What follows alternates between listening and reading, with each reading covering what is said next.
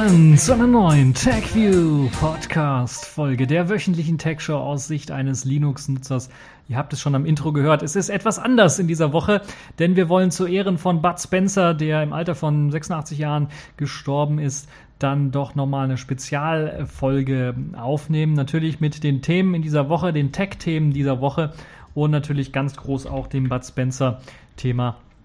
Und äh, dazu habe ich mir einige interessante äh, Sachen vorbereitet, die ihr äh, dann natürlich in dieser Folge auch hören werdet. Unter anderem geht es um äh, die Frage, warum man in Zukunft eventuell auf einer verdächtigen Liste landen könnte, wenn man in die USA einreisen möchte und kein Facebook-Konto besitzt. Dann schauen wir uns an, warum oder wie Happy Birthday nun gemeinfrei geworden ist, zumindest für einen Teil der Welt. Die Volksverschlüsselung von der Telekom und dem Fraunhofer Institut habe ich mir ein bisschen angeschaut. Äh, Google betreibt eigene Vorratsdatenspeicherung mit Android. Dann noch einmal auf Bud Spencer gehen wir nochmal ein. Ähm, und dann kommen die Kategorien in dieser Woche Netzpolitik. Wir wollen noch mehr überwachen, sagt zumindest der BND. Die Pfeife der Woche Symantec und Sailfish der Woche. Dort gab es nämlich das Yolla Community Event, das Anfang, äh, das in der Mitte des Monats dann stattgefunden hat äh, oder Ende des Monats stattgefunden hat. Und das Touring Phone mit Sailfish OS. Dort gibt es auch einige News. Äh, fangen wir aber zunächst einmal an mit dem ersten Thema, nämlich der Einreise in die USA. Ihr kennt es vielleicht schon, wenn ihr in die USA einreisen wollt, dann gibt es natürlich immer so Formalitäten, die man beachten muss. Und einige Leute fragen dann. Sag mal, kennen wir uns nicht von früher? Bestimmt nicht. Ich bin nämlich nie Affenwärter im Zoo gewesen. Eventuell. Nun ja, äh, also man muss, wenn man in die USA einreisen will, neben dem normalen Fragebogen zur Einreise dann auch noch einen Punkt in Zukunft wahrscheinlich ausfüllen, wo man seine sozialen Netzwerk-Accounts angeben soll, also die Nicknamen eventuell dafür angeben soll. Zumindest hat dies das Department of Homeland Security nun so geplant und einen Antrag dafür gestellt. So sollen die Ermittler in Zukunft die so Social-Media-Konten durchsuchen können, um eine böse Machenschaft oder einen Plan, einen bösen Plan aufzudecken. Wer also in Zukunft bei diesem Fragebogen nichts angibt, weil er eventuell keinen Social Media Account hat oder weil die Angaben sowieso freiwillig sind, wird schon erst einmal etwas gründlicher durchsucht und da wird mit Sicherheit dann auch mal der Name in Facebook oder sowas eingegeben, um zu gucken, was er denn so zu verbergen hat, warum er den Accountnamen nicht angeben möchte. Und wer kein Facebook besitzt, der wird natürlich dann noch verdächtiger. Da wird erst einmal auf Facebook gesucht, ob es den nicht wirklich gibt. Und wenn es den da nicht gibt, dann wird er natürlich ordentlich richtig durchsucht. Könnt ihr auf jeden Fall euch so schon mal vorstellen. Ihr merkt schon, wohin die Reise hingeht. Immer mehr Überwachung, immer mehr Infos, die die amerikanischen Behörden von uns irgendwie haben wollen. Wenn wir kurz einfach mal nur für den Urlaub dort rein einreisen wollen, Dabei darf man nicht vergessen, dass die Behörden mit Hilfe des Nicknamens oder des Accountnamens natürlich dann auch bei den nahezu fast allen ausschließlichen amerikanischen äh, Webdiensten, die es da so gibt, oder Social Media Diensten, direkt äh, Zugriff auf das Konto haben können weil es halt eben Patriot Act und sowas gibt, wo ihr dann eben oder wo die Firmen dazu gezwungen werden können, dann das Konto freizuschalten beziehungsweise für die Behörden zugänglich zu machen. Das heißt, da kann auch nochmal richtig im Dreck gewühlt werden. Das Einzige, was mich noch wundert, ist, dass gerade bei der Klarnamenpflicht von äh, Facebook, dass da nicht schon direkt automatisch irgendwie bei der Bekanntgabe einer Reise in die USA dann so ein erster Check bei den Social Media Diensten gemacht wird. Sporadisch scheint man das schon irgendwie zu machen, äh, wie zahlreiche Beispiele zeigen von teilweise Leuten, die bereits auf den Flughäfen oder dem Flughafen in den USA waren, die Einreise äh, wegen Facebook-Einträgen dann untersagt worden ist. Nun gut, dabei wurden wohl die Smartphones oder PCs eingesammelt und dann durchsucht und alte Chats und so weiter durchgelesen. Ein Beispiel gab es beisp äh, zum Beispiel, äh, sehr gutes äh, Wortformulierung hier von mir. Ein Beispiel gab es zum Beispiel, nein, es gab eine junge Studentin hier aus Deutschland, die in die USA einreisen wollte und ja, ein paar Verwandte oder Familienmitglieder dritten, vierten Grade sowas besuchen wollte. Und dann gab es auch mal während des Fluges so, so einen Chat und dann gab es da wohl die Frage, ob sie nicht auch mal auf die Kinder aufpassen könnte, der Tante, die sie besuchen wollte. Und sie hat gesagt, ja. Und dann wurde ihr deswegen anscheinend die Anre Einreise verweigert, weil sie da illegal arbeiten wolle, hat man ihr gesagt. Nun, sie durfte dann überhaupt nicht den Flughafen verlassen, das ist klar. Also wenn die Einreise verweigert wird, dann sitzt man da in den USA, muss sich ein Ticket für nach Hause wieder zurückkaufen. Die sind natürlich dann nicht sehr billig, sondern auch teuer. Könnt ihr euch natürlich auch vorstellen.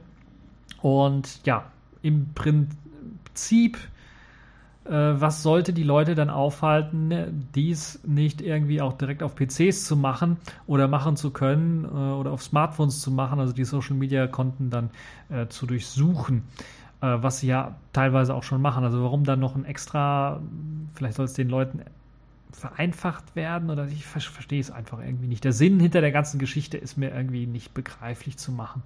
Also wie es helfen kann, noch mehr Daten zu sammeln, um irgendwie Terrorismus aufzuspüren, Terroristen aufzuspüren, ist mir irgendwie ein Rätsel. Bei der Flut an Daten, die die Amerikaner sammeln und in denen die doch eigentlich versinken müssten, ist das eigentlich kaum noch möglich, fürchte ich. Zudem werden wir wohl auch erste Datenskandale dann auch erleben können. Daten, die einfach verloren gehen, Stalker vom Flughafenpersonal, die, wenn sie die Social Media Accounts mal haben, dann da äh, vielleicht dann das ein oder andere Mädel stalken wo wollen oder auch andersherum vielleicht den Mann oder so stalken wollen. Äh, Datensätze, die wohl irgendwo unsicher dann mal rumliegen und dann plötzlich schwuppdiwupp auf einmal verschwunden sind. Äh, womöglich noch samt der ganzen Zugangsdaten, wenn man irgendwie Pech hat. Also ich ich glaube, ich hoffe, ich bin nicht der Einzige, der da stark mit dem Kopf schütteln muss, hoffe ich zumindest. Und äh, ihr könnt natürlich eure Meinung dazu dann auch nochmal äh, posten, wenn ihr denn wollt. Ja, kommen wir mal zum nächsten Thema. Kommen wir mal wieder so zu der Musikindustrie und äh, der Patente und der Copyrights und der Trademarks und dem ganzen Kram, den es da gibt. Also im Grunde genommen schon. Du siehst gut aus, heute schon gekotzt. So ein Thema halt eben. Ihr kennt es ja. Der Song Happy Birthday sollte vielen auch bekannt sein und der wurde nun hochoffiziell von einem Gericht für gemeinfrei erklärt. Zumindest in den USA. Damit muss der Musikkonzern Warner über 14 Millionen Dollar an zu Unrecht eingenommenen Tantiemen zurückzahlen. Eigentlich unglaublich, dass so ein Song überhaupt irgendwie lizenziert werden konnte. Aber wer Warner kennt, der weiß, die machen das nicht schon zum ersten Mal. Und dass Warner damit eben Millionen jährlich eingenommen hat, ist sicherlich auch nicht verwunderlich. Jeder will irgendwie Geld verdienen. In dem Fall die Content Mafia, so muss man es ganz deutlich sagen, natürlich auch an solchen Kulturstücken, würde ich mal sagen.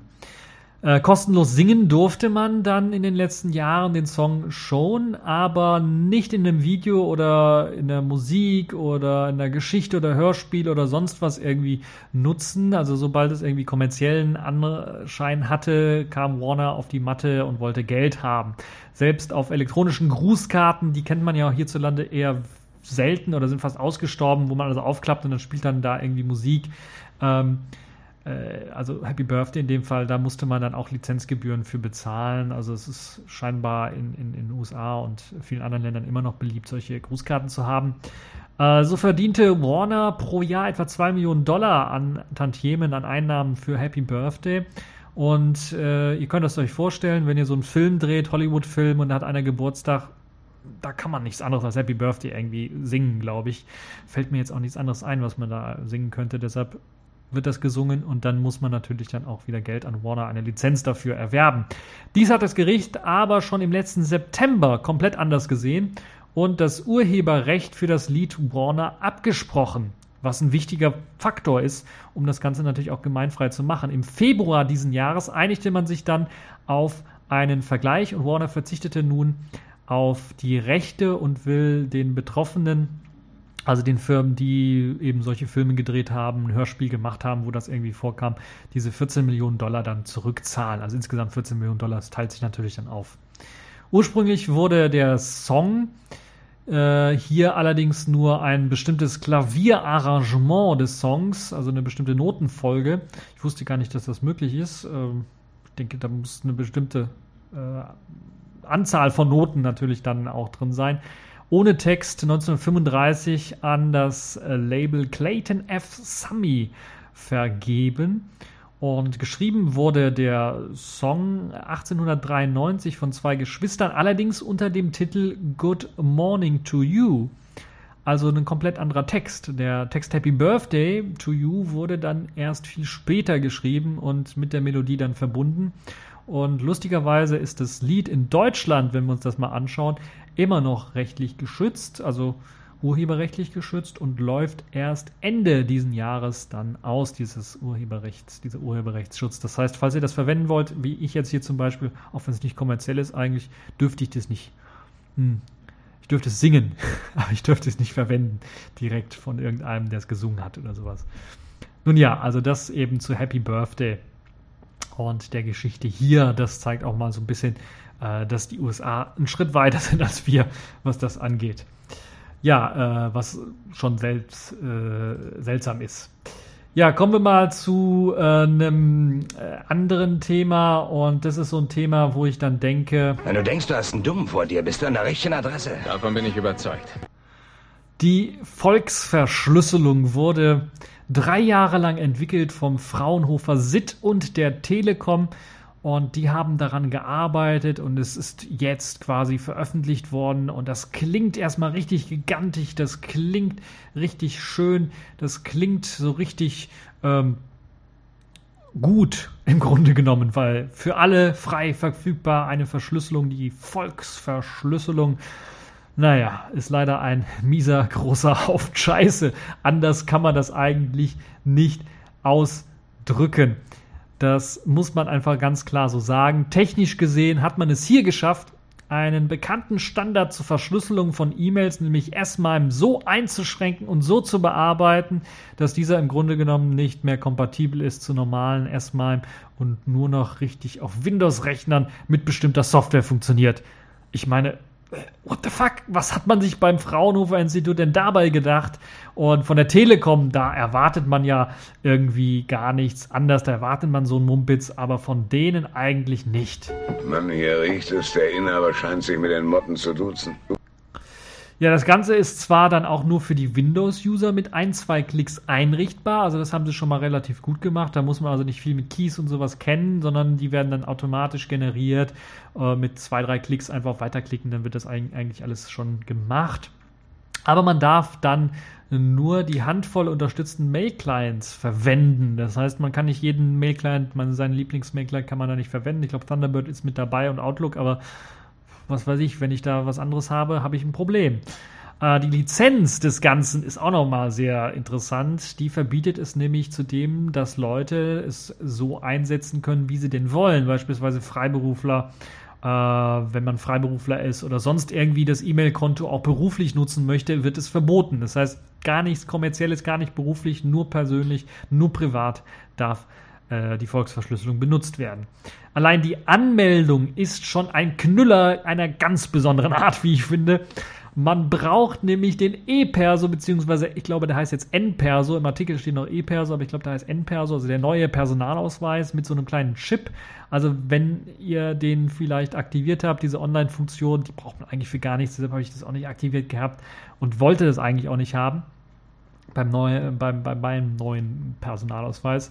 Äh, auf jeden Fall, das braucht ihr, um euch anzumelden. Oder ihr braucht ein Telekom-Konto. Ja, ihr habt richtig gehört, ein Telekom-Konto. Ihr müsst also irgendwie bei der Telekom Mitglied sein. Dann könnt ihr euch äh, die bei der Volksverschlüsselung anmelden. Zur Not kann man natürlich auch die Leute, die die Software irgendwie verbrochen haben, dann auch bei irgendeiner Messe, IT-Messe besuchen, treffen und sich dann einen Key aushändigen lassen, einen Key erstellen lassen. Muss man vielleicht seinen Personalausweis dann vorzeigen? Ich weiß es nicht, wie es aussieht. Also schlimmer kann es eigentlich gar nicht werden. Doch schaut euch mal an, was die Fraunhofer so zu sagen haben in Sachen Open Source. Es ist nämlich umgangssprachlich, so sagen sie, Open Source aber bei genauerer Betrachtung entspricht es nicht der Definition von Open Source der Open Source Initiative.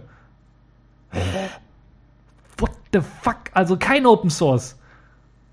Umgangssprachlich Open Source, aber wenn man sich die Definition von Open Source anschaut, der Open Source Initiative entspricht das nicht dem. Was haben die denn da getrunken? Also ich weiß es nicht. Äh, Hab ich doch den richtigen Riecher gehabt. Kein Wunder bei der Gurke, die du im Gesicht hast. Also ich weiß es nicht, was die da verbrochen haben, also, aber es kommt noch viel besser. Passt auf. Die haben den äh, versprochenen Quellcode erst einmal gar nicht geliefert. In dieser Woche zumindest nicht. Vielleicht machen sie das jetzt in der nächsten Woche oder am Wochenende glaube ich nicht, arbeiten sie nicht. Nächste Woche vielleicht. Und setzen, das sieht man bei den ganzen Lizenzen, die sie einsetzen, auch GPL-V3-Software ein. Und ohne Quellcode-Angabe natürlich.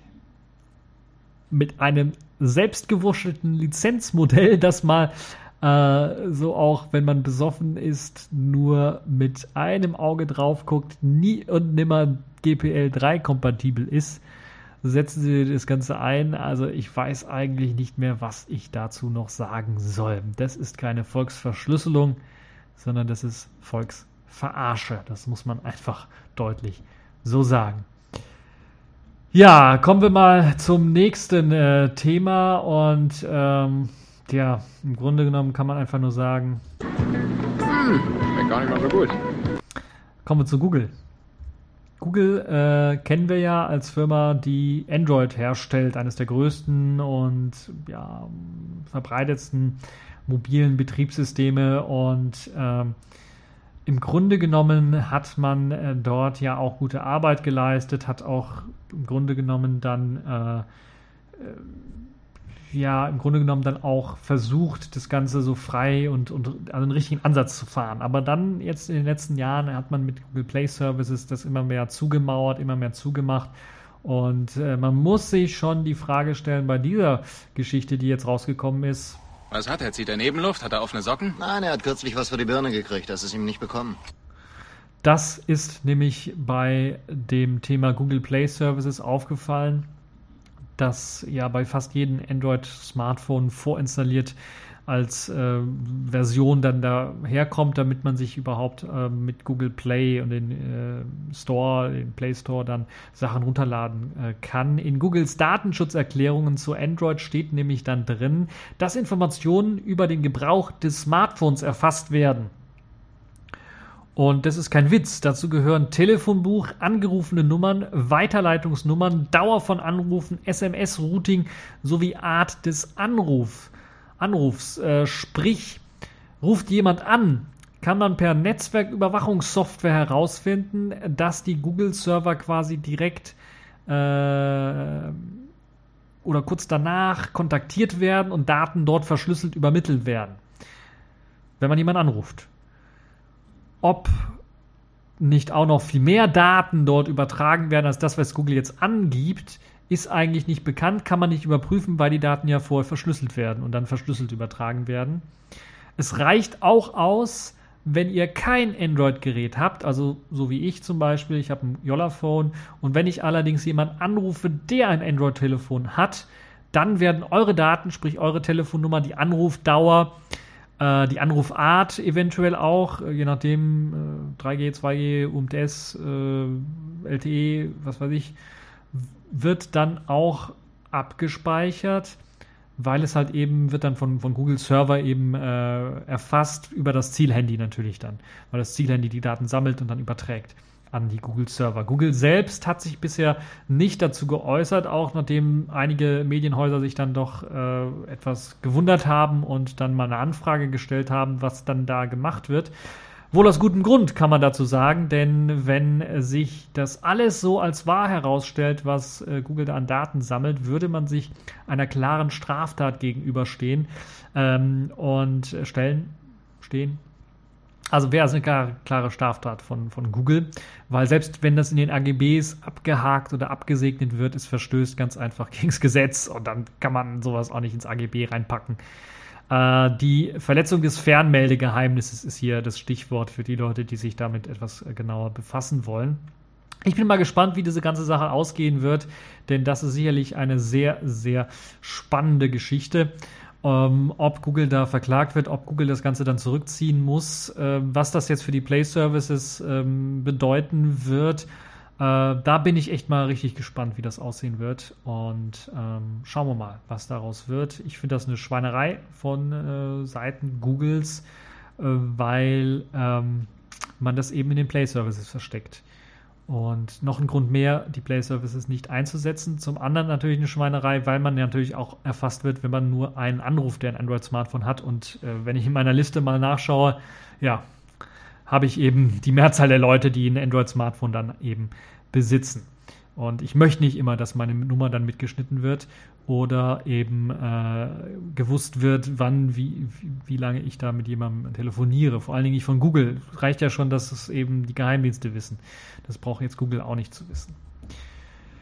Nun ja, das also dazu so ein kleines Aufregerthema. Ich bin ein bisschen schnell durchgerauscht durch die verschiedenen ähm, Themen, weil wir jetzt eben zu einem Thema kommen, wo ich mich eigentlich verneigen müsste. Ihr seht es vielleicht nicht, weil ich habe kein Video laufen, aber ich verneige mich vor Bud Spencer.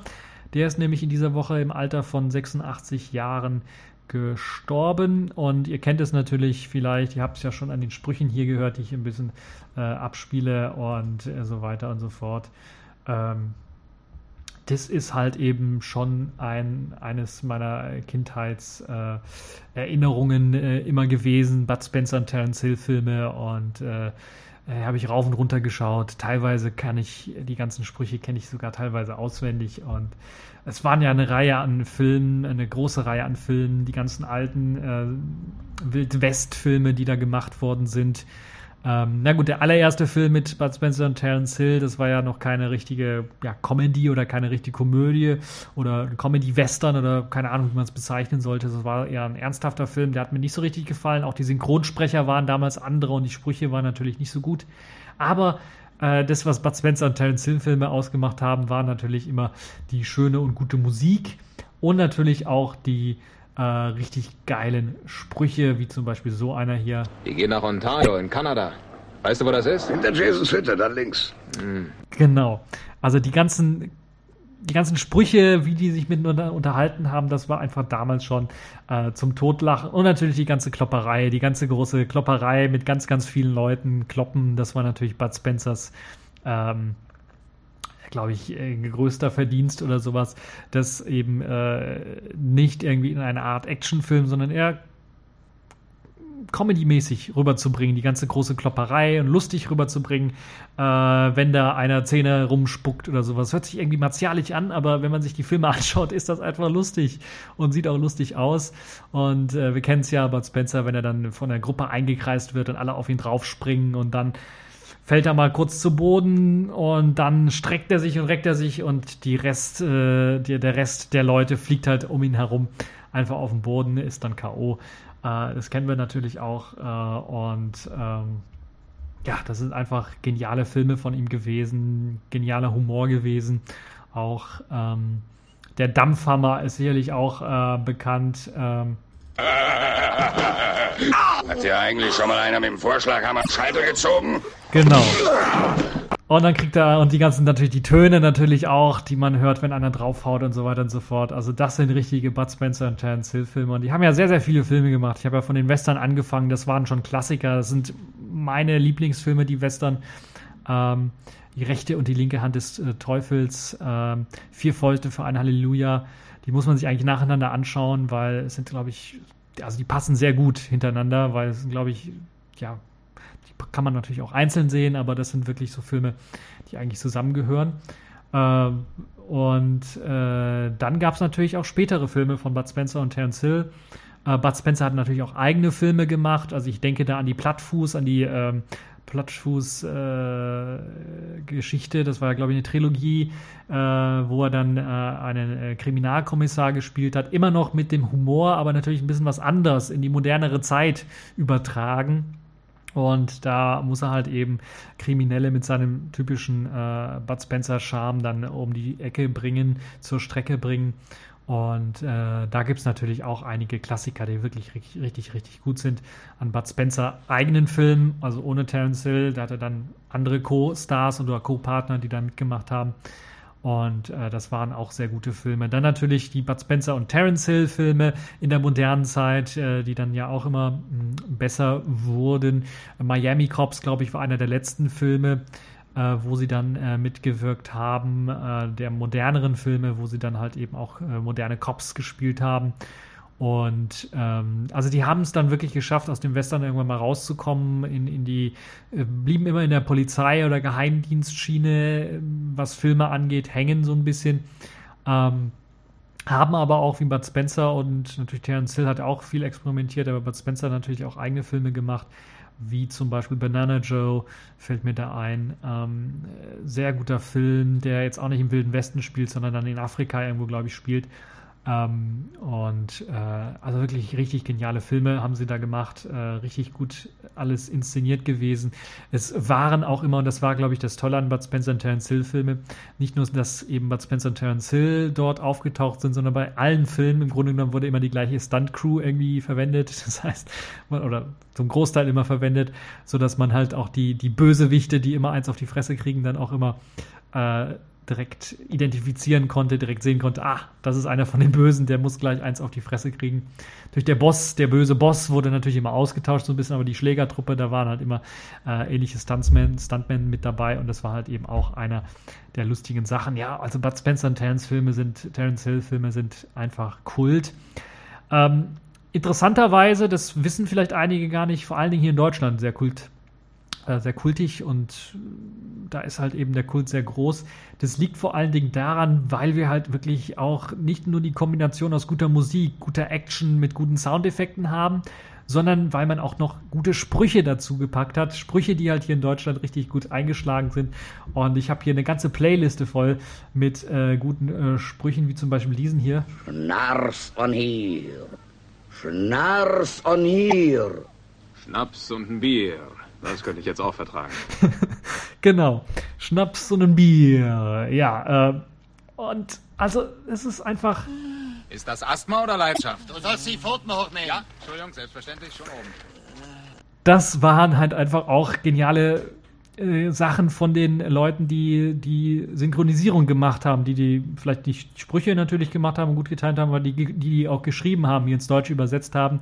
Äh, die haben also zwei Daumen nach oben verdient. Die haben mindestens auch eben einen genauso großen Anteil wie die Schauspieler und äh, die ganze Story äh, an sich, dass die Filme so in Deutschland so erfolgreich waren, weil sie halt eben wirklich äh, die besten Sprüche haben. Teilweise wurde sogar die, äh, wurden äh, die, habe ich gehört, zumindest teilweise neu synchronisiert in anderen Sprachen. Ähm, auf Basis der deutschen äh, Dinger, äh, der deutschen Synchronisierung, um ein paar Witze auch noch in die anderen Sprachen dann reinzubringen. Natürlich ist es ein bisschen was schwierig, aber mh, mm, äh, man kann mit Fug und Recht behaupten, die beste Synchronisation von Bud Spencer und Terence Hill Filme haben wir hier in Deutschland, weil es halt einfach, äh, das ist das, was ein Teil des Kults ausmacht. Eine gute Synchronisierung, eine Synchronisierung, die eben sehr, sehr lustig ist. Ähm, ihr müsst euch teilweise vorstellen, es gibt, oder es gab jetzt natürlich auch in den Wochen einige Bud Spencer hm, auch, wo dann darüber gesprochen wurde und dann wurde auch gesagt, ganz klar, dass ein paar Syn äh, Synchronis äh, Synchronisierungen kann man eigentlich gar nicht dazu sagen, sondern ein paar ähm,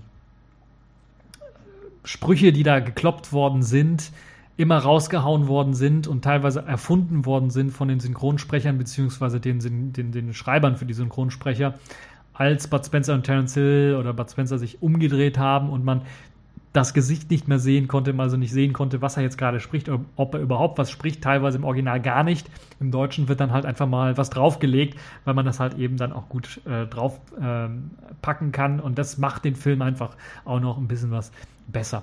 Aber ganz klar natürlich die schauspielerische Leistung von Bud Spencer und Terence Hill sind, sind natürlich auch, äh, die muss, müssen ge gelobt werden.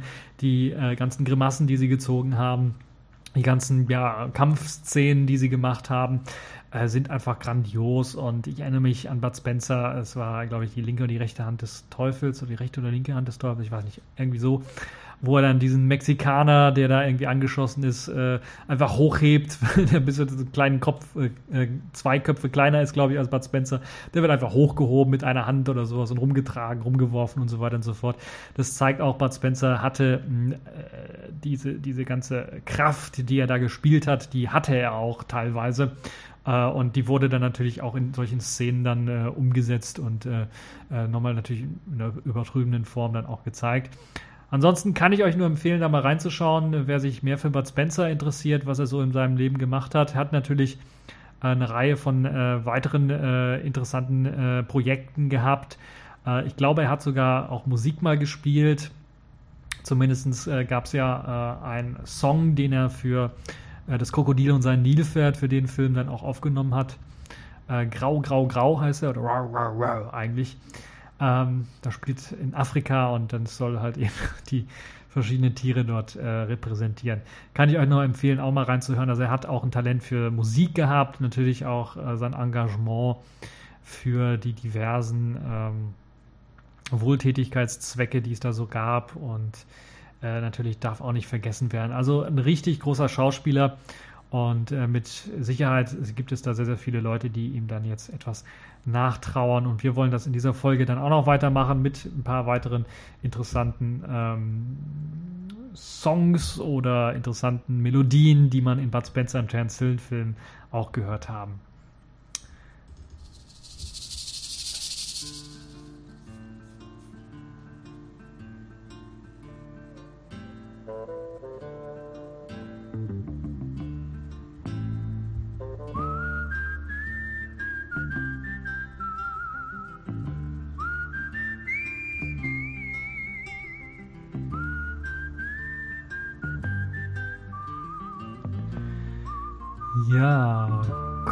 Jetzt zu den Kategorien in dieser Woche.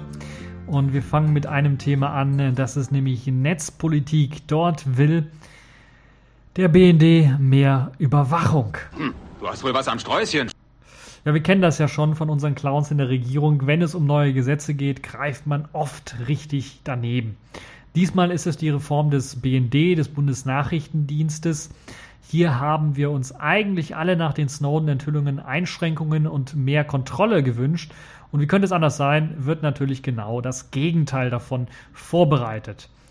So soll der BND umfassender ausspionieren können als bisher und die eigentlich nach heutiger Gesetzeslage illegalen Praktiken des BND legalisieren. Das heißt, das, was sie jetzt in der Vergangenheit schon gemacht haben, was eigentlich illegal war, das wird jetzt in dem neuen Gesetz einfach mal legalisiert, für legal erklärt. Im Nachhinein im Grunde genommen. Vielleicht um, auf der Straf, um auch der Strafverfolgung dann äh, entgegenzutreten. Also da fragt man sich doch, was hier so sonderlich schief laufen muss, auf solchen Unfug zu kommen. wenn wir bei Bud Spencer gerade sind, frage ich mich, als Kind so heiß gebadet? Oder irgendwie, äh, was, wie hieß der Spruch? Ähm, Lasst mich den raussuchen, weil der ist gut. Ähm, bam, bam, bam, bam.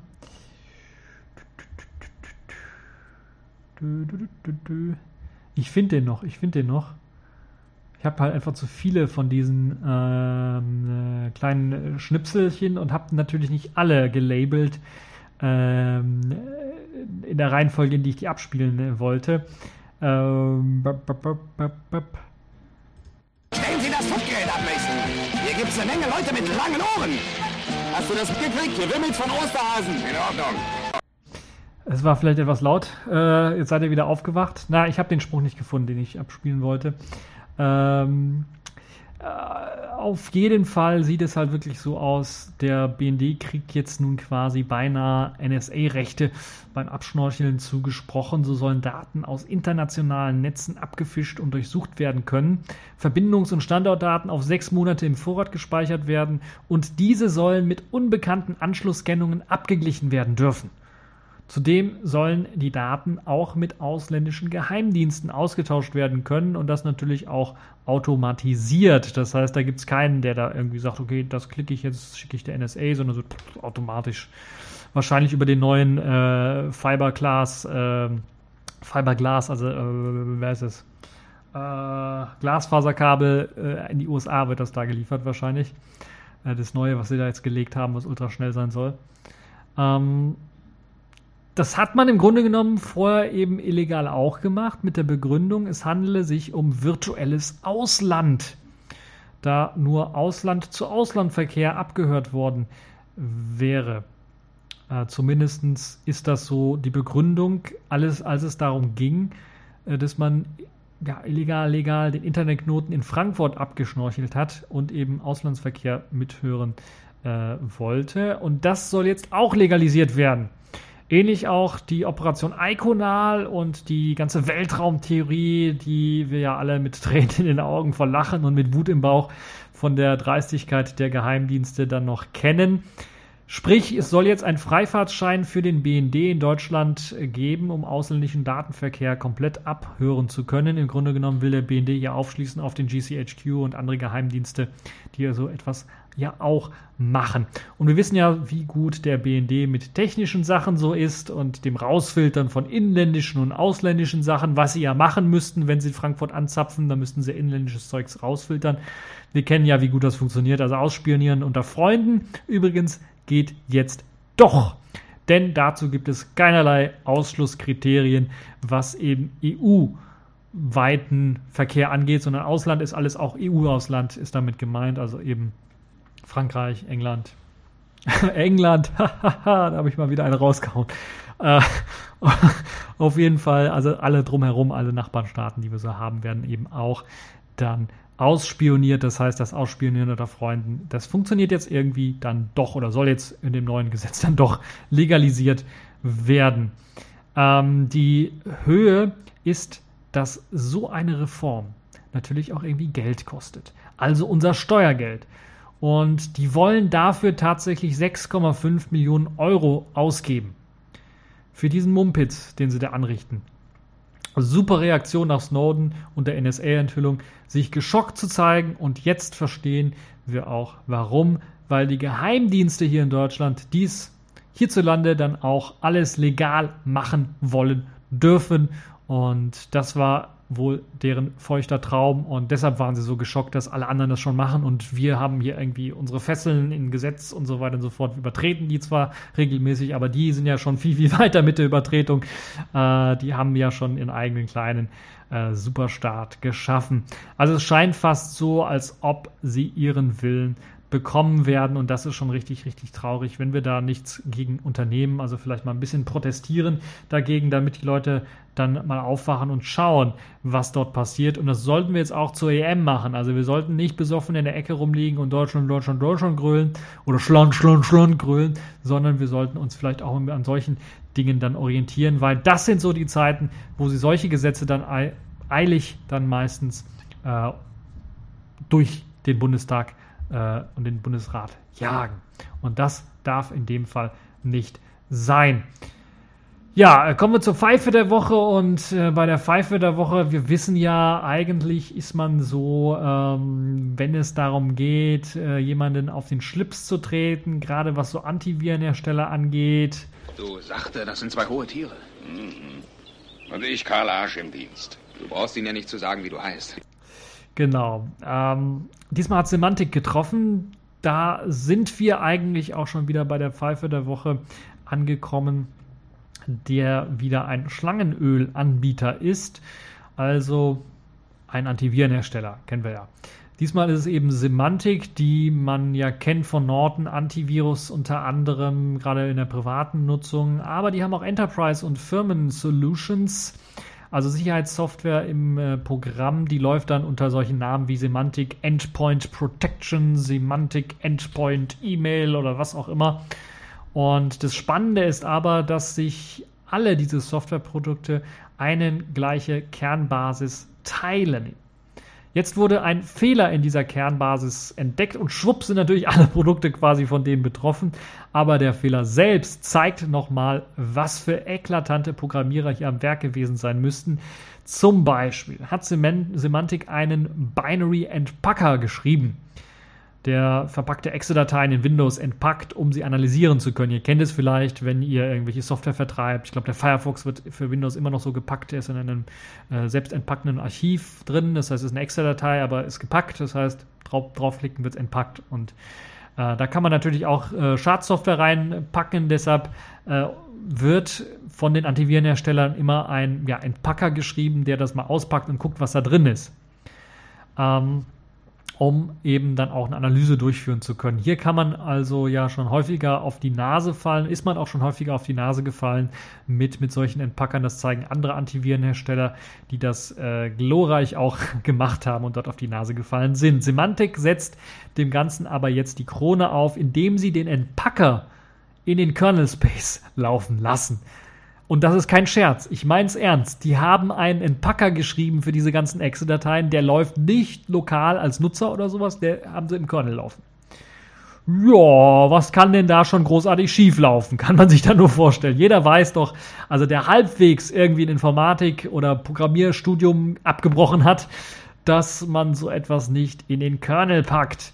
Bei Symantec denkt man wohl anders. Nun führt eben so ein simpler Buffer-Overflow in diesem Kernel-Modul dazu, dass der ganze Kernel im Eimer ist und man dann äh, dort einfach auf alles zugreifen kann, was im Speicher und was im Kernel so verwaltet wird. Ihr kennt ja Buffer Overflows, da kann man halt einfach einen Speicherüberlauf, also bricht man aus aus der eigenen Speicherwelt und dann kann man eben, wenn man gerade im Kernel läuft, sowieso auf alles zugreifen und dann ist natürlich die Kacke richtig groß am Dampfen.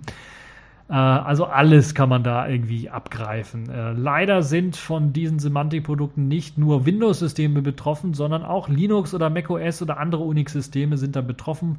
Wozu führt das Ganze? Ja, im Falle von Semantics E-Mail Protection führt das dazu, dass schon das reine Empfangen einer E-Mail, ihr müsst die nicht öffnen, ihr müsst noch nicht einmal das E-Mail-Programm dafür offen haben, ihr müsst nur eine E-Mail empfangen irgendwie und die müsst, muss durch diese Semantic Protection dann E-Mail Protection laufen. Also der reine Empfang einer E-Mail äh, kann dazu führen, dass ein Exploit installiert wird auf dem eigenen Rechner. Man muss die E-Mail nicht öffnen, man muss keinen anderen anklicken. Es reicht, wenn ihr die E-Mail nur empfangt. Es gibt noch weitere Probleme mit den Semantikprodukten, die in dem äh, verlinkten Artikel dann, äh, könnt ihr euch anschauen, ganz genau, die werden dort angesprochen. Da sind eine Reihe von weiteren ähm, Problemen, die auch nochmal ganz deutlich zeigen, ähm, Antivirenprogramme erhöhen mit den tiefen Systemangriffen, die sie eben haben und der meist schlampigen Programmierung, die dahinter steckt, den Angriffsvektor auf ein System um ein Vielfaches, als wenn man eben kein System mit Antivirenprogramm laufen lässt. Leider kann ich hier jetzt nicht weiteres ansprechen, was Semantik da noch verbrochen hat, weil äh, die Zeit. Ihr merkt schon, wir haben schon fast über 40 Minuten jetzt schon äh, gequatscht, beziehungsweise ich habe gequatscht, ihr habt zugehört, hoffe ich doch. Und seid nicht vom Stuhl gefallen, als ich das vorletzte äh, Sound, den vorletzten Soundeffekt abgespielt habe, weil der war schon ziemlich laut, zumindest auf meinen Ohren. Ähm, ja, ich will es jetzt mal so stehen lassen. Also Antivirenprogramm, lasst das so ein bisschen. Äh, würde ich euch nicht empfehlen zu installieren. Auch bei Windows-Maschinen würde ich das weglassen, weil der Angriffsvektor dadurch um ein Vielfaches erhöht wird bei aktuellen Maschinen. Ich rede jetzt nicht von uralten Maschinen, da macht es vielleicht Sinn. Also wer noch ein Windows XP betreibt, der kann sowieso sich selber die Kugel geben oder sollte zumindest schnell mal auf ein Linux umsteigen.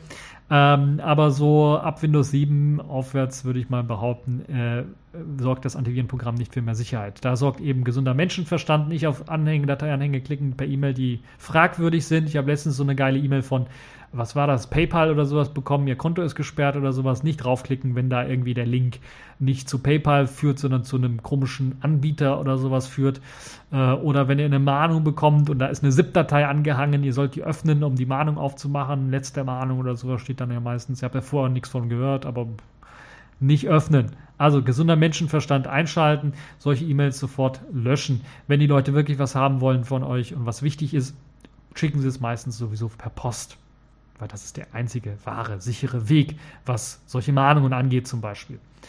Ähm, das also das eine, Augen auf, dann braucht ihr kein Antivirenprogramm und äh, ich empfehle auch meinen Windows-Freunden, äh, die also Windows laufen lassen, ähm, die immer weniger werden, also euch jetzt draußen, äh, mir fällt nämlich keiner ein, der noch ein Windows laufen hat, äh, empfehle ich kein Antivirenprogramm zu installieren äh, zumindest keines, das eben ständig im Hintergrund irgendwie läuft und dann so, so ein Guardian oder ein Guard-Programm äh, hat, also so ein Dienst hat, der dann da läuft. Ein Antiviren-Scanner, das ist was anderes. Also einfach mal ein Antiviren-Scanner, ein Programm, äh, was man installiert, was, man, was nur läuft, wenn man es ausführt selber und was dann die Möglichkeit hat, einen Ordner, eine ZIP-Datei, eine bestimmte Datei, eine andere Datei einfach mal zu scannen, wenn man das möchte äh, auf Wunsch, um zu gucken, ob da ein Virus drin ist. Das macht Sinn, das kann man durchaus verwenden. Habe ich sogar auf Linux-Maschinen, wenn ich mal Windows-Leuten was zuschicken möchte und irgendwie aus dubiosen Quellen oder aus nicht richtig vertrauenswürdigen Quellen dann so komische Dokumente bekomme, dann scanne ich die auch mal durch, ob da nicht was drin ist. Äh, Gerade bei auch Dokumentdateien, also Word-Dokumenten oder ähnlichem. Äh, auch PDF-Dateien scanne ich da gerne mal drauf, um zu gucken, ob da nicht doch irgendwie ein Schädling mit an Bord ist. Ja, äh, diskutiert das weiterhin bitte in äh, dem Kommentarbereich unter diesem Artikel äh, würde ich mich freuen, was ihr davon haltet, dass ich jetzt empfehle, kein Antivirenprogramm zu benutzen. Also kein, kein Antiviren, äh, kein Antivirenprogramm, also die, die ständig im Hintergrund laufen. Antiviren-Scanner, ja, aber nicht so ein Programm, was ständig im Hintergrund läuft, weil das erhöht den Angriffsvektor meistens deutlich. Ja, äh, kommen wir jetzt zum letzten Thema für diese Folge, für diese äh, Woche. Sailfish der Woche. Dort gab es nämlich das Yolla Community Event und äh, weitere Infos zum Touring Phone gab es dann kurze Zeit später. Ja, das wird jetzt ein bisschen was länger, also für die Leute, die noch ein bisschen was Zeit haben. Äh, das Yolla Community Event hat vor einigen Wochen ja jetzt stattgefunden, auch schon. Nun gibt es die ersten Videoaufzeichnungen der Talks und ein paar Bilder und neue Infos sind erschienen. Äh, da es nur wenige Talks sind, ich glaube, es sind nur vier Talks oder sowas, sind und die auch noch sehr kurz gehalten sind, ich glaube, alle so eine halbe Stunde rum äh, etwa, kann ich also empfehlen, sich die mal alle anzuschauen. Gerade wenn man sich zum Beispiel für das Design interessiert, da gibt es zwei interessante Talks, die das mal zeigen. Das eine ist so ein bisschen allgemeiner und das andere geht dann mehr in die Praxis, wie man also wirklich ein Programm designt, wenn man das erste Mal mit äh, Safish S Silica arbeiten möchte. Das ist also eine sehr gute Geschichte. Wer sich mehr für Hardware und Portierung interessiert, sollte sich den Talk anschauen, wie man Selfish OS auf das Yola C gebracht hat und was es alles zu beachten gibt, wenn man eben sein OS auf ein anderes Gerät bringen möchte. Äh, da gibt es nämlich eine Vielzahl von Schritten, die man, wenn man vielleicht mal so kurz nur nachdenkt, gar nicht beachtet hat äh, weshalb es dann auch meistens sehr lange dauert, so eine Portierung zu machen oder wer, weshalb sehr viel Manpower dahinter stecken muss, um sowas wirklich auch leisten zu können und weshalb auch eine Vielzahl von Geräten, auf denen jetzt Jolla äh, nicht Jolla, sondern Selfish OS portiert worden ist, von der Community auch, noch nicht in einem Beta-Stadium oder ausgereiften finalen Stadium dann zu haben sind. Ähm, die Keynote ist also äh, auch eine Empfehlung wert, äh, gerade die ist ein bisschen was länger, glaube ich, 45 Minuten. Die wird vom äh, aktuellen Yolla CEO dann gehalten und dort wird über die Strategie von Yolla berichtet erstmal in der Vergangenheit und jetzt auch für die Zukunft gesehen, also was man sich so ausgedacht hat für die Zukunft. Und das möchte ich auch mal kurz erwähnen, weil das sicherlich auch den einen oder anderen interessieren möchte, der sich vielleicht mal nach einer Alternativen umschauen möchte zu einem Android oder zu einem iOS-System oder auch vielleicht ein Ubuntu Touch-System ausprobiert hat, damit nicht so ganz zufrieden ist und vielleicht dann jetzt doch mal Selfish ausprobieren möchte in Zukunft. Ähm, so hat man jetzt vor, oder da sieht man jetzt zum Beispiel, dass für die nächsten zwei Jahre ganz klar der Fokus auf den BRICS-Staaten liegt und nicht so sehr mh, mm, auf Europa oder Amerika. Also man möchte bei Jolla nicht Europa, Amerika anvisieren, sondern die BRICS-Staaten, Brasilien, Russland, Indien, China. Das sind so die Staaten, die man anvisieren möchte. Wichtig ist auch noch äh, mal das Ziel von Selfish OS, eine Alternative zu Android zu erstellen. Äh, die wurde dort auch nochmal genannt. Also das wird weiterhin dort bleiben. Äh, man ist sich sicher, dass es einen Markt abseits von iOS und Android gibt, den man bedienen möchte. Und das ist, glaube ich, ein wichtiger Punkt. Egal wie groß, wie groß das Wachstum, wie, egal wie groß die Werte von Android momentan ist, man ist sich sicher, es gibt einen Markt neben den zwei äh, großen. Neu ist die Ankündigung, das Selfish OS in zwei verschiedenen Methoden zu lizenzieren.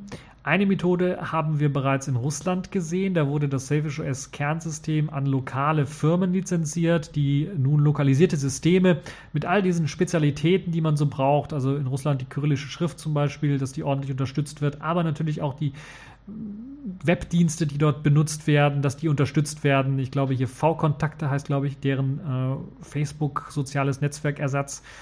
Ähm, aber auch Chatdienste und so weiter und so fort, die haben ja auch m, teilweise lokalisierte Dienste oder Nachrichten, also Nachrichtendienste im Sinne von News, äh, nicht im Sinne von Geheimdiensten, äh, die man eben auch für das eigene Land irgendwie braucht oder beinhaltet. Man sieht es auch teilweise in Indien, wo ja das äh, Intex Aquafish rauskommen soll, dass man da auch auf sowas gesetzt hat. Aber noch deutlicher ist es, glaube ich, jetzt in Russland zu sehen, wo man halt eben einen eigenen Fork quasi von Selfish S aufbaut oder auf Basis von Selfish S halt ein eigenes System baut. Das heißt, das ist die eine Methode, Selfish S zu lizenzieren. Die zweite Methode ist die klassische Methode, die ja auch Canonical verfolgt. Das heißt, das System an Gerätehersteller zu lizenzieren. Also nicht an Länder oder Firmen in Länder, die das lokalisiert äh, das lokalisierte System, also nur die Software aufbauen wollen und dann eigene Hardware-Partner sich raussuchen, sondern man möchte auch natürlich, wie es eben Canonical äh, gerade auch gemacht hat mit dem neuen, äh, mit Meizu, da wird ja jetzt ein neues Smartphone demnächst erscheinen, das MX6. Also, dass man auch mit Geräteherstellern zusammenarbeitet, die halt eben das Selfish OS lizenzieren wollen oder sollen.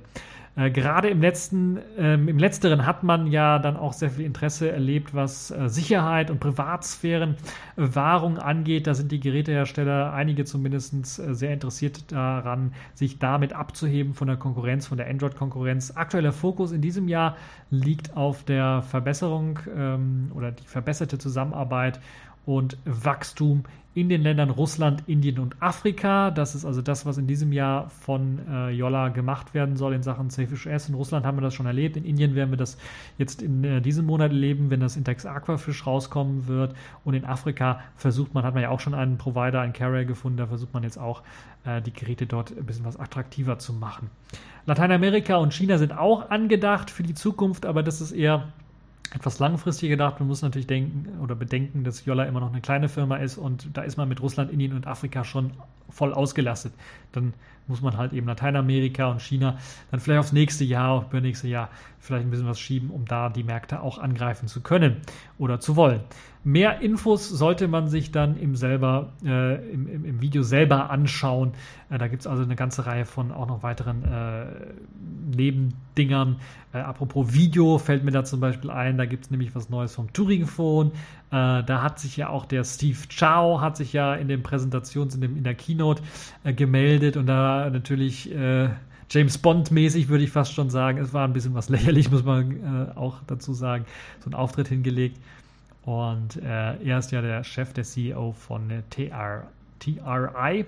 Und TRI sind die Hersteller vom Turing Phone. Und dort gibt es jetzt ein erstes Präsentationsvideo, das das Phone mit Safish OS laufend zeigt. Und es wird also wirklich präsentiert.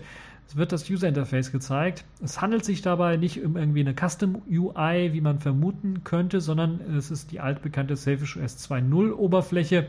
Turing Phone soll noch in diesem Monat, im Juli, an die Vorbesteller ausgeliefert werden, dann allerdings mit den versprochenen Snapdragon 801 äh, ankommen.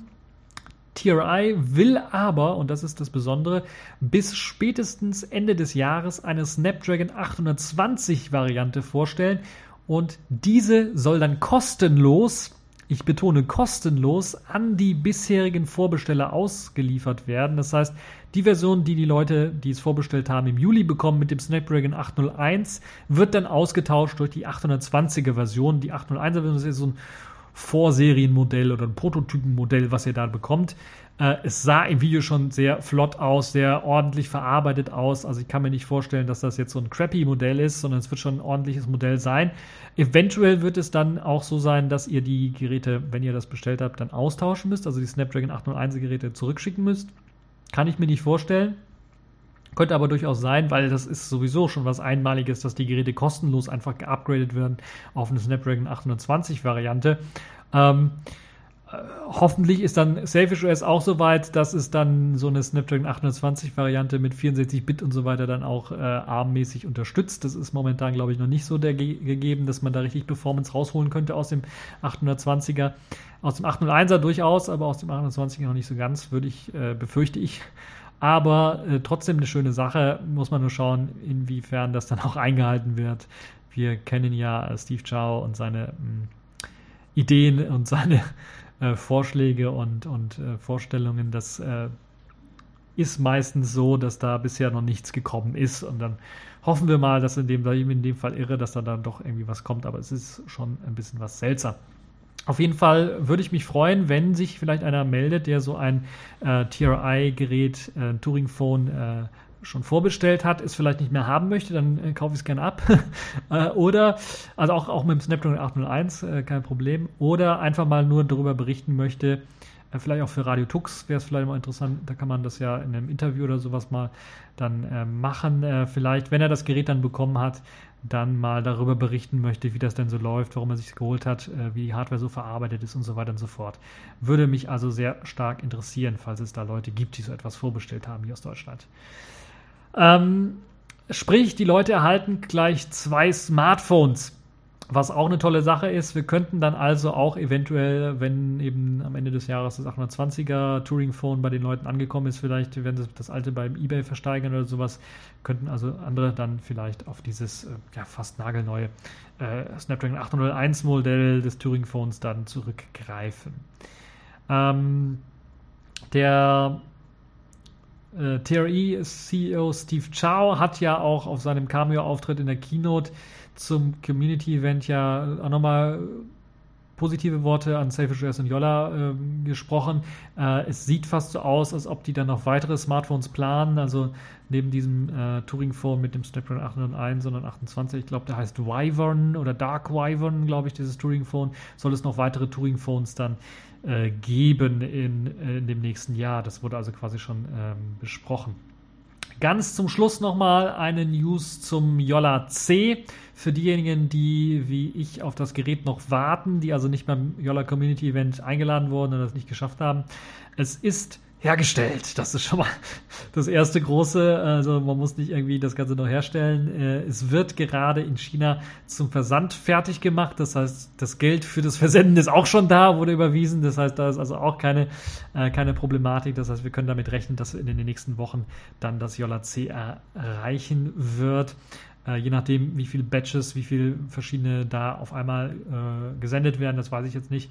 Äh, beinhalten wird das Yola C, das ist auch interessant, eine vorangebrachte Schutzfolie auf dem Display. Und es wird in der E-Mail explizit darauf hingewiesen, dass oder empfohlen, diese nicht abzumachen. Das hat vor allen Dingen damit zu tun, äh, ich habe einige gehört, die auf dem Yola Community Event waren, die sich die Schutzfolie abgemacht haben und die, das Handy in die Tasche gesteckt haben und dann eine Woche später oder sowas dann jetzt schon die ersten Kratzer auf dem Display haben. Das heißt, mit hoher Wahrscheinlichkeit wird hier kein ultra krasses, festes ähm, Gorilla-Glas verwendet, sondern irgend so ein plastikmäßiges Glas verwendet, was dann auch die Kosten, die relativ billigen Kosten oder ja, die günstigen Kosten äh, des Smartphones dann erklären würden. Deshalb empfehle ich auch allen dann, wenn ihr das habt, ähm, das C, diese Plastikfolie nicht zu entfernen. Ich hoffe, die ist ordentlich angebracht, nicht, dass man da noch irgendwie sich selber was holen müsste. Ansonsten kann ich auch allen empfehlen, die das abmachen wollen, was sich was eigenes holen wollen, ähm, äh, sich mal umzuschauen. Jetzt schon, ich glaube nicht, dass es dort äh, Hüllen gibt für das oder solche Glasscheiben äh, äh extra für das, äh, für das Yola C schon gibt. Allerdings äh, Taschen gibt es schon fürs Yola C, habe ich gesehen.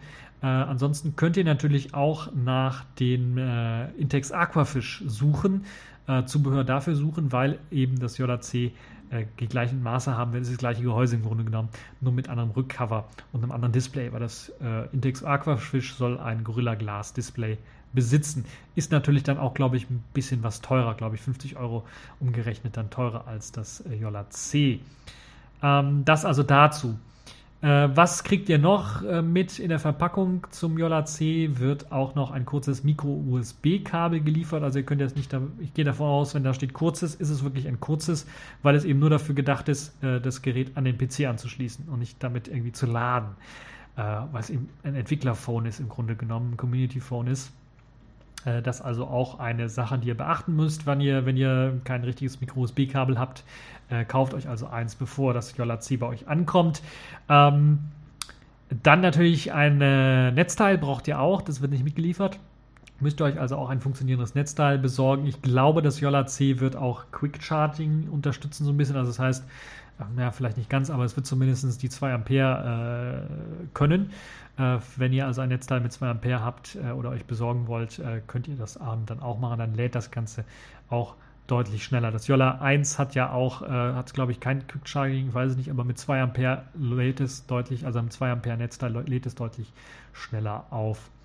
Das also dazu, ich habe bisher keine Probleme damit gehabt, anders als beim äh, Yola Tablet, was ich übrigens jetzt, nachdem ich die Hülle abgenommen habe, weil ich äh, vielleicht auch ein kurzes Update noch dazu. Die, die, das Last 2 Case habe ich jetzt komplett äh, in den Schrank verbannt. Ähm, ich hatte ja ganz zu Anfang die, die Vermutung, dass die Magneten dafür sorgen, dass irgendwie ein Problem mit dem Wi-Fi entsteht.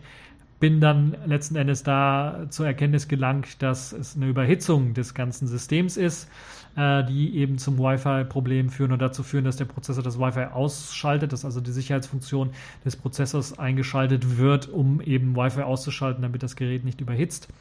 Und nachdem ich das Last2Case jetzt für ein paar Wochen wirklich äh, abgenommen habe, äh, habe ich gemerkt, dass ich keine Probleme mehr mit Überhitzung habe. Habe natürlich ein bisschen was an Code geändert, äh, auch von meinem Videoplayer und meinem äh, Webbrowser, der ja auch einen Videoplayer beinhaltet, äh, weil ich meistens das Problem bei Videos hatte. Und nach dieser Codeänderung ist äh, auch die Gehäuserückseite nicht mehr so warm. Aber ich gehe sehr stark davon aus, dass die Gehäuserückseite auch zur Kühlung verwendet wird. Ist ja so ein Metall. Und äh, nur an der Seite, an der oberen Seite ist Plastik, an der Unterseite ist auch ein bisschen Plastik. Ähm, Ne, nur an der Oberseite ist Plastik, Unterseite, ich glaube, ist auch noch, besteht auch noch aus Metall.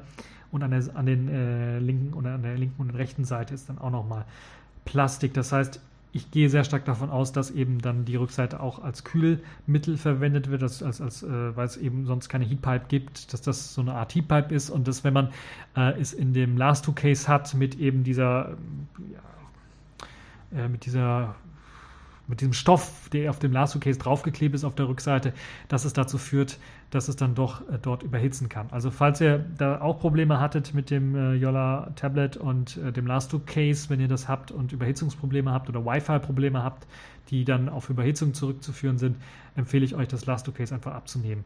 Ähm, ob man das Lasto-Case auch irgendwie tweaken kann, damit die Wärme da, die Abwärme da irgendwie rauskommt, weiß ich nicht muss ich irgendwann mal ausprobieren. Ich habe jetzt mittlerweile äh, kein so großes Problem damit und äh, es fühlt sich auch mit ohne Last 2 Case einfach besser an, das äh, Tablet zu halten. Ist ein bisschen was leichter und ähm, schöner zu nutzen. Aber das äh, nur so am Rande wollte ich noch mal kurz erwähnen. Ähm, Nochmal zurück zum Yola C. Äh, Kopfhörer müsst ihr euch natürlich auch selber besorgen oder habt meistens auch schon gute Kopfhörer. Ich habe mir auch welche besorgt gut. Ja, die sind gut, die Kopfhörer haben aber äh, nicht so viel gekostet. sind trotzdem gute Kopfhörer von äh, Panasonic.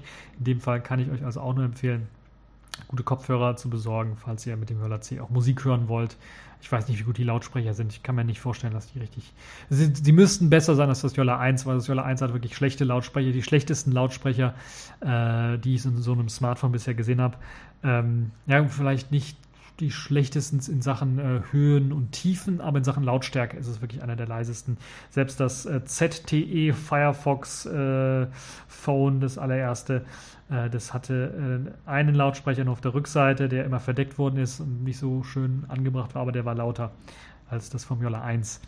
Äh, also Yola C wird mit Sicherheit einen besseren Lautsprecher haben. Trotzdem Kopfhörer, da kriegt er den, besseren, den besten Sound äh, raus. Ja, ich bin auf jeden Fall mal gespannt, wie das Jolla C wird und werde euch natürlich davon berichten, sobald ich meines in den Händen halten kann, wird davon berichten. Sicherlich in, mit einem Video, wo ich euch das Jolla C vorstellen werde. Ich weiß noch nicht, wie ich das mache. Vielleicht so ein ordentliches Produktvideo, wie ich das auch vielleicht beim BlackBerry äh, Passport mal gemacht habe, so, so, ein Review mal machen. Das ist ein bisschen was mehr Zeit in Anspruch, weil man da nicht einfach doof in die Kamera reinlabern muss, sondern sich vorher überlegen muss, was man filmt und wie man es filmt und dann hinterher sich einen Text dazu ausdenken muss, der dann zu dem Filmchen passt oder andersherum. Nun ja, ähm, dazu und vielleicht sicherlich bei Radio Tux werden wir auch mal diskutieren, wenn der Ingo seinen Yola C bekommt, äh, was so seine Experience ist und was meine Experience ist. Wir haben ja teilweise auch unterschiedliche An äh, Herangehensweise und Use Cases, wie wir unser Smartphone benutzen. Und da bin ich mal gespannt, äh, wie das dann so wird. Also seid auch drauf gespannt. Äh, jetzt in diesem Monat wird es sicherlich dann etwas zum Yola C geben. So, und das war's dann jetzt für diese TechView Podcast-Folge, die Spezialfolge so ein bisschen äh, zum Tod auch von Bud Spencer, zu Ehren von Bud Spencer mit ein paar äh, sehr interessanten äh, äh, oder auch lustigen Sprüchen von Bud Spencer und Terence Hill Und ich kann euch jetzt nur noch sagen, ciao und wir sehen uns in der nächsten Folge. Auf Wiedersehen! Auf zu winken, sonst bricht der Arm ab! Genau. Also bis zur nächsten äh, TechView Podcast Folge.